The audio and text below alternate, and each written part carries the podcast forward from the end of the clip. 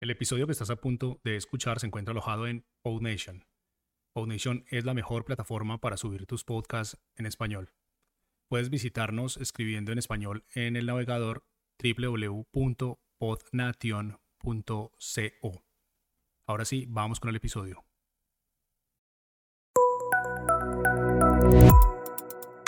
Estás escuchando Muy Buenas, un proyecto de Jaume Astruc.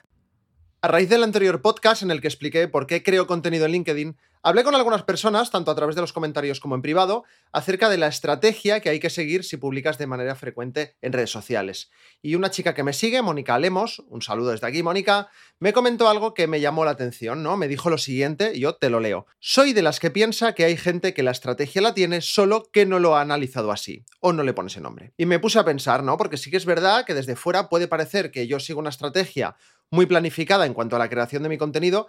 Hasta ahora lo cierto es que he ido haciendo lo que he podido y poco a poco, pero sin darme cuenta he terminado creando una rutina que, a mí me va bien, ¿no? Así que hoy te voy a explicar cómo lo hago. Antes de nada, decirte que así es como lo hago yo y que no tiene por qué funcionarte a ti, pero bueno, pues si te sirve algo, pues, pues me alegro. Hay varias cosas fijas que intento tener listas y publicar cada semana. Y si no puedo, no pasa nada, ¿eh? tampoco, pero bueno, intento tenerlo. Una es un vídeo de los del teleoperador, que, normalmente lo subo a TikTok y luego ya a LinkedIn al día siguiente, normalmente. Eh, un vídeo podcast, como este que estás viendo o escuchando. Y luego cada 15 días mi newsletter de LinkedIn, que, que, al final es quizá lo que menos me cuesta hacer, pero me lleva más tiempo porque hay que recopilar, tal, y, al final es un resumen de todo lo que he hecho. Y luego cada mes la newsletter y el podcast de fotografía, ¿no? Que de BCN Camera Club, que es mi otro proyecto, que antes era semanal, pero ahora es mensual, porque no puedo con todo, así que se queda mensual. Y bueno, y luego hay cosas que intento tener. Eh, bueno, tener, no, hacer cada día, ¿no? Casi cada día, que es crear publicaciones que generen debate en LinkedIn, que generen respuestas, comentarios. Bueno, pues un poquito de pues esto, de movimiento en mi cuenta, ¿no? Esto no me cuesta mucho hacerlo, la verdad, simplemente pues nada, estoy un poco al día de las noticias o cosas que ocurren en el mundo y en LinkedIn en particular y, bueno, y cuando tengo un rato se me ocurre algo, pues, pues, pues lo pongo y o muchas veces pues lo dejo programado, ¿no? normalmente lo dejo programado, ¿no? También puede ser simplemente que un día comparta algo de alguien que he visto, considere interesante. Y en cualquier caso, y esto creo que es muy importante también tenerlo en cuenta, cuando comparto algo siempre escribo porque lo comparto, eh, pongo mi opinión sobre el tema, tal. O sea, no le doy a compartir y ya está, ¿no? Como he dicho, en general, dejo las cosas programadas y es que me he dado cuenta que al menos para mí esto es importante porque yo no puedo estar siempre pendiente de estar en casa a la hora tal eh, en la que va bien publicar contenido y tal y cual, pues porque a veces estás currando, a veces estás en gimnasio o, cualquier otra cosa, ¿no? Entonces, para programar cosas yo utilizo HotSuite, que es una herramienta para gestionar redes sociales y que lo que hace al menos con LinkedIn es que cuando ya llevas un tiempo utilizándola, es capaz de detectar a qué horas de cada día la gente interactúa más con tu contenido. Primero, durante algunas semanas fui probando a publicar en diferentes días y diferentes horas de forma manual, es decir, sin programarlo. Y ahora ya dejo que esta herramienta lo decía por mí y la verdad es que suele, suele acertar. Tiene una opción de programación automática que te dice cuál es la siguiente hora mejor para publicar algo y ya está. No le doy más vueltas, así es sencillo. A veces un post tiene más repercusión, a veces menos. Pero vamos, es que no soy yo tampoco una gran marca que esté midiéndolo todo al milímetro. O sea, a mí me da igual que un post se publique a las 8 de la mañana, que a las 12 del mediodía, que a las 7 de la tarde. Pero bueno, si hay herramientas que me ayudan a que mi contenido se publique a unas horas mm, mejores en las cuales hay más actividad por parte de mi red, pues bueno, pues sería muy tonto no, no aprovecharlo, ¿no? Otra cosa, algunas personas me han preguntado qué tipo de contenido deben publicar para tener más visibilidad en LinkedIn. Partimos de la base de que sí es muy difícil saber si algo se va a hacer viral o no. Difícil por no decir imposible.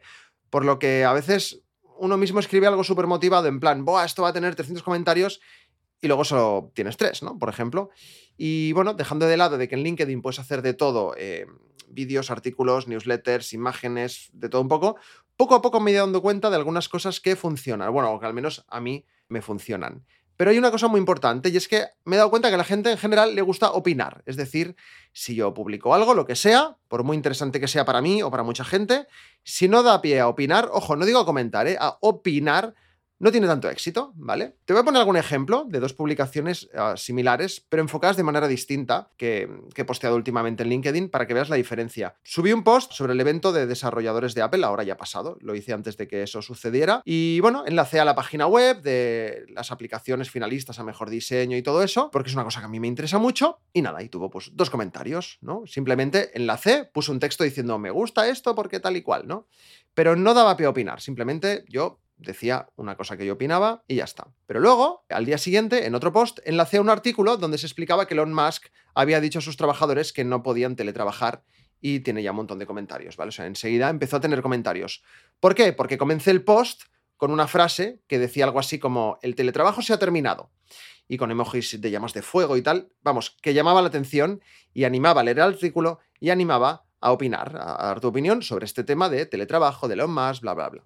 Dos publicaciones similares en las que ni siquiera yo he creado el contenido, sino que he enlazado a una página web de un artículo que ya ha hecho otra persona, pero como en la forma de compartirlo, en una doy pie a opinar y en la otra no, pues lógicamente la que da pie tiene más repercusión. Entonces, importante darle a la gente la opción de opinar sobre algo. Y ya te digo, mm, la gente es lo que quiere y lo que le gusta, opinar. Tenga idea del tema o no tenga idea, da igual, eso es lo de menos, lo que le gusta es, es opinar. Entonces, a mí me gusta buscar un punto medio en el que me sienta cómodo hablando de ciertas cosas o compartiendo ciertas cosas a la vez que doy pie a que la gente opine. Y como he dicho, pues es importante también en cómo presentas el contenido. Pero vaya, que no me estoy inventando nada, ni he hecho un curso de copywriting para persuadir a mis lectores, ni vender más, ni nada parecido. O sea, simplemente pues llevo toda mi vida leyendo revistas, leyendo periódicos, blogs y páginas web de noticias y siempre se ha hecho así. Por ejemplo, si te dan a elegir entre dos camisetas blancas iguales y que cuestan lo mismo, pero en la etiqueta de una solo pone camiseta blanca y en la etiqueta de la otra pone esta camiseta ha sido diseñada para darte la comodidad que necesitas para tu día a día pues te vas a la segunda camiseta, ¿no? Creo que me explico. Y es que al final se trata de eso, de llamar un poquito la atención y si consigues que la gente entre en tu publicación, pues ya tienes la mitad de la faena hecha. Pero esto no responde a lo de qué tipo de contenido debo publicar en LinkedIn, ¿vale? En mi caso yo publico cosas que me gustan, que me interesan y que considero que pueden llamar la atención a la gente que me sigue. Teniendo en cuenta que mm, me sigue mucha gente muy diferente, al final publico lo que a mí me gusta. Y ya te digo, normalmente lo hago utilizando el humor, y haciéndolo pues en formato podcast o en formato vídeo, que al final es lo que más me gusta y lo que sé hacer. Y también una cosa muy importante es la planificación, ¿vale? no me refiero a programar post para que se publiquen más tarde, sino a planificar cuándo vas a publicar cada cosa y tal, ¿no? Esto daría para otro vídeo podcast o, un curso entero. Pero te explico rápidamente cómo lo hago yo. Yo utilizo una herramienta que se llama Notion, que sirve para muchas cosas, y me he creado un calendario en el cual me voy añadiendo las cosas que quiero hacer. Lo puedo poner en modo calendario o en modo tablero, con unas tarjetitas que me salen, y organizar mis tareas o guiones o lo que sea, ¿no? Bueno, cada nota, pues podríamos decir que es una tarea, lo organizo en tres categorías. Uh, doing, to do, ideas y down, ¿vale? Serían cuatro categorías, que son doing, cosas en las que estoy trabajando y ya están pendientes de publicar, to do, cosas que quiero hacer próximamente y aún no tienen fecha, ideas, pues cosas que se me han ocurrido y ya están apuntadas, y down, pues cosas que ya tengo hechas, ya están publicadas y no tengo que preocuparme de ellas, aunque puedo volver a ellas si necesito recuperar un poco de información. Obviamente utilizo más herramientas de productividad y de edición, etcétera, eh, esto daría para mucho más. Y, bueno, aunque no soy muy fan de preguntar a la gente eso de qué contenido te gustaría que hiciera, pues nada, si alguien tiene curiosidad en saber cómo trabajo y qué herramientas utilizo, pues que, pues que me lo diga, ¿vale? Entonces, ahora sí, ¿Qué tipo de contenido debería, deberías tú, ¿no? Por ejemplo, publicar en LinkedIn. Pues no te lo voy a decir hoy, ¿vale? Pero te voy a dar dos opciones. Te puedes esperar a la semana que viene, en la que, bueno, publicar otro podcast que quizá te ayude, o te puedes suscribir a audiocursos.com, que es una plataforma en la que hay un curso mío de creación de contenido para marca personal y nada, pues te lo escuchas, ¿vale? Es un audiocurso y no gano nada por ello, pues ya te digo, ¿eh? a mí me han pagado por hacer ese audiocurso y ya está. Todo lo demás, pues eso que te llevas, porque hay más cursos y, me parece súper interesante. O sea que nada, ahí está, aquí lo dejo. Muchas gracias por tu tiempo y hasta la semana que viene. Adiós.